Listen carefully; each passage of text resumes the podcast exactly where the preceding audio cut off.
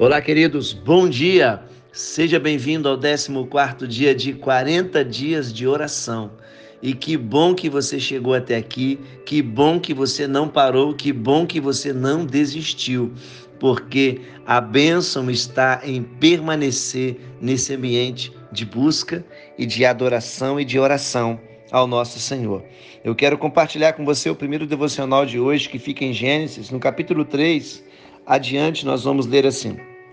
Ora, a serpente era o mais astuto de todos os animais do campo que o Senhor Deus havia feito. E ela disse à mulher: Foi assim que Deus disse: Não comereis de nenhuma árvore do jardim? Respondeu a mulher, a serpente: Do fruto das árvores do jardim podemos comer. Mas do fruto da árvore que está no meio do jardim, disse Deus: Não comerás dele, nem nele tocareis. Se o fizerdes, morrereis. Disse a serpente à mulher: Com certeza não morrereis. Na verdade, Deus sabe que no dia em que comeres deste fruto, vossos olhos se abrirão e sereis como Deus, conhecendo o bem e o mal.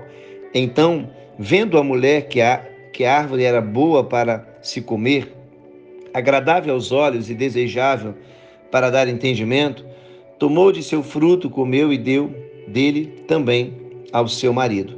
Então os olhos dos dois foram abertos e ficaram sabendo que estavam nus, por isso entrelaçaram folhas de figueira e fizeram para si aventais. Ao ouvirem a voz do Senhor Deus, que andava pelo jardim, no final da tarde, o homem e sua mulher esconderam-se da presença do Senhor Deus entre as árvores do jardim.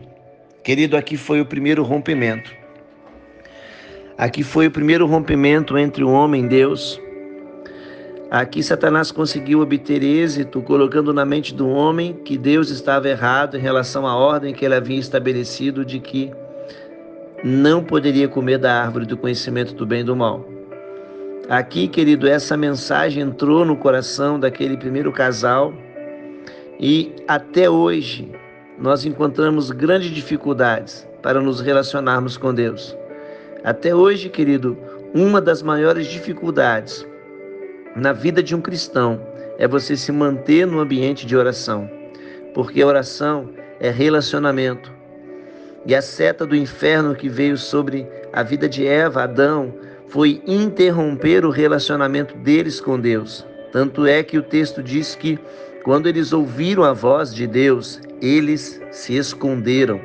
E até hoje tem muita gente se escondendo da voz de Deus, muita gente fora desse ambiente de relacionamento com Deus.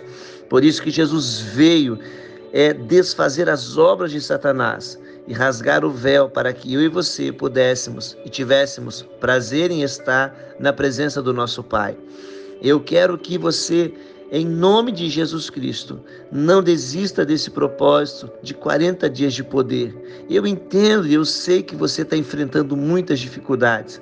Eu sei que tem pessoas que perderam quantos dias nós já oramos, pessoas que já perderam a motivação, pessoas que já pararam no meio do caminho. Mas, querido, não desista. Se você parou, se você se perdeu, eu quero incentivar você a começar, a recomeçar hoje em nome de Jesus, nesse ambiente de busca pela presença de Deus. Satanás ele não quer que o homem se relacione com Deus, porque Deus ele enviou Jesus em João 3:16 disse que ele amou o mundo de tal maneira para todo aquele que nele cresce não perecesse, mas tivesse a vida eterna. A vida com Deus, querido, é uma vida de relacionamento com o Pai. Não é uma vida de sincretismo religioso, não é uma vida de atividades religiosas. O principal do Evangelho é relacionamento com Deus, boas novas.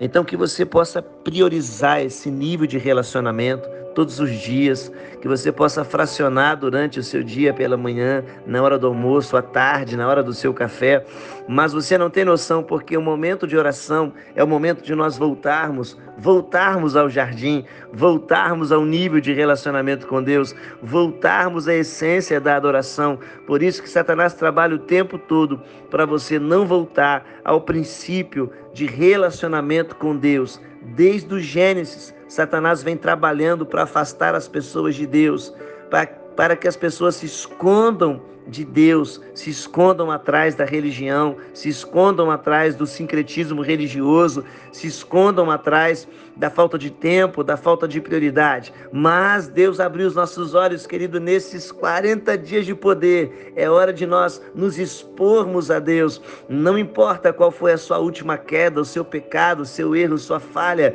é hora de você se expor a Deus e viver um nível de relacionamento. E só assim os céus irão se abrir sobre a sua vida, sobre a sua casa, sobre a sua família. É o que eu profetizo nesse dia. Se exponha a Deus e não se esconda. Que Deus te abençoe e vamos em mais um dia de 40 dias de poder. Um grande abraço para você, querida. Não desista.